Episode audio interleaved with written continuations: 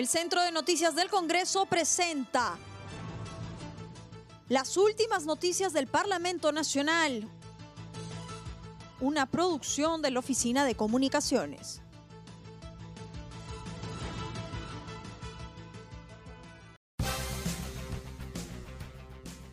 ¿Cómo están? Los saluda Claudia Chiroque. Hoy es martes 21 de julio y estas son las principales noticias del Congreso de la República. Voto de confianza para gabinete cateriano será el 3 de agosto. El Congreso fijó hora y fecha para la sesión de investidura del gabinete ministerial. El presidente del Poder Legislativo, Manuel Merino de Lama, informó en un medio radial que la sesión para el voto de confianza al nuevo gabinete ministerial presidido por Pedro Cateriano se llevará a cabo el 3 de agosto a las 9 de la mañana. El día de ayer, en horas de la mañana, aproximadamente a las 10 de la mañana, tomamos la decisión en, un tema de coordinación de que no era viable tener esta sesión, digamos, de confianza del gabinete antes del mensaje presidencial, que sería mucho mejor para él, digamos, como primer ministro, como presidente del Consejo de Ministros, poder presentarse más bien al desarrollo de las propuestas que haga el presidente y a la actitud que debe tener el Ejecutivo de algunos cambios sustancialmente importantes que deben tenerse por las propias circunstancias que estamos viviendo, donde tenemos una economía resquebrajada, donde tenemos una pandemia que sigue en ascenso en algunas regiones del país y naturalmente esto necesita tener un desarrollo mucho más responsable. Y eso es lo que hemos acordado, con él le hemos cursado el día de hoy un documento, que ya lo he dejado firmando yo el día de ayer, que la reunión podría realizarse el día 3, le estamos invitando para realizar el día 3 de agosto, desde las 9 de la mañana. Sí, solo faltaría que acepte el Ejecutivo, ya hay una propuesta. Respecto a la sesión solemne del 28 de julio, Merino de Lama dijo esperar que el presidente de la República acuda al Congreso a pronunciar su mensaje ante la representación nacional, guardando los protocolos sanitarios establecidos.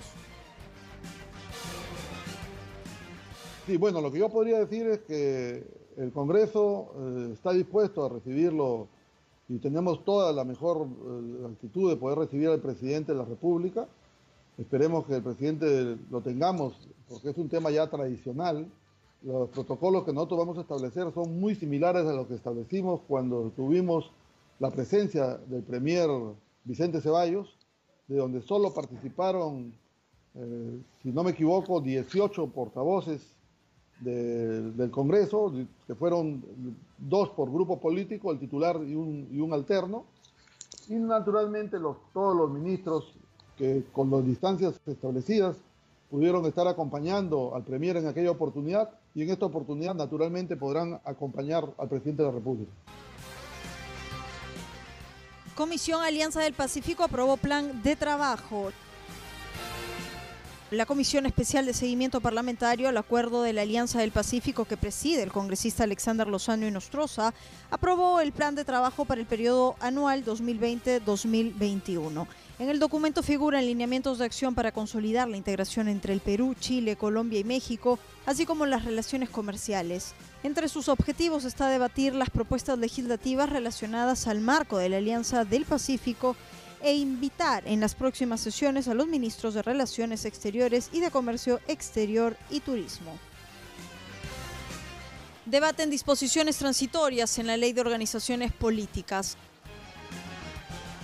La Comisión de Constitución y Reglamento continuó con el debate del predictamen de varios proyectos de ley que plantean establecer normas transitorias en la legislación electoral en el marco de la emergencia sanitaria ocasionada por la COVID-19. En la propuesta se establece la obligatoriedad que tiene el Jurado Nacional de Elecciones de implementar plataformas electorales que faciliten y validen los actos internos de los partidos y el nombramiento de sus representantes. También se regulan las elecciones internas de los partidos políticos con participación obligatoria de los organismos electorales y se autoriza a la OMPE para que establezca mecanismos de votación manuales o electrónicos bajo entornos presenciales o no presenciales, para lo cual debe garantizar seguridad sanitaria pero también procedimental.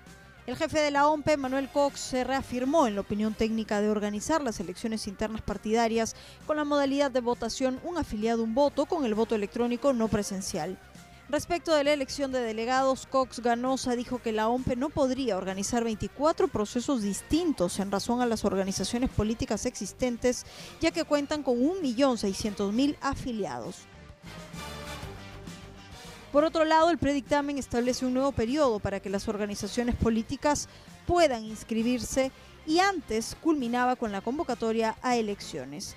Sobre este particular, el titular del Jurado Nacional de Elecciones, Víctor Ticona, dijo que las elecciones internas podrán realizarse del 14 al 22 de noviembre y que el 22 de diciembre podría ser la fecha límite para la presentación de la solicitud de inscripciones de nuevas organizaciones políticas, en tanto que el jefe de la OMP propuso que el domingo de la primera y segunda semana de diciembre, bajo la modalidad de un militante un voto y por voto electrónico no presencial.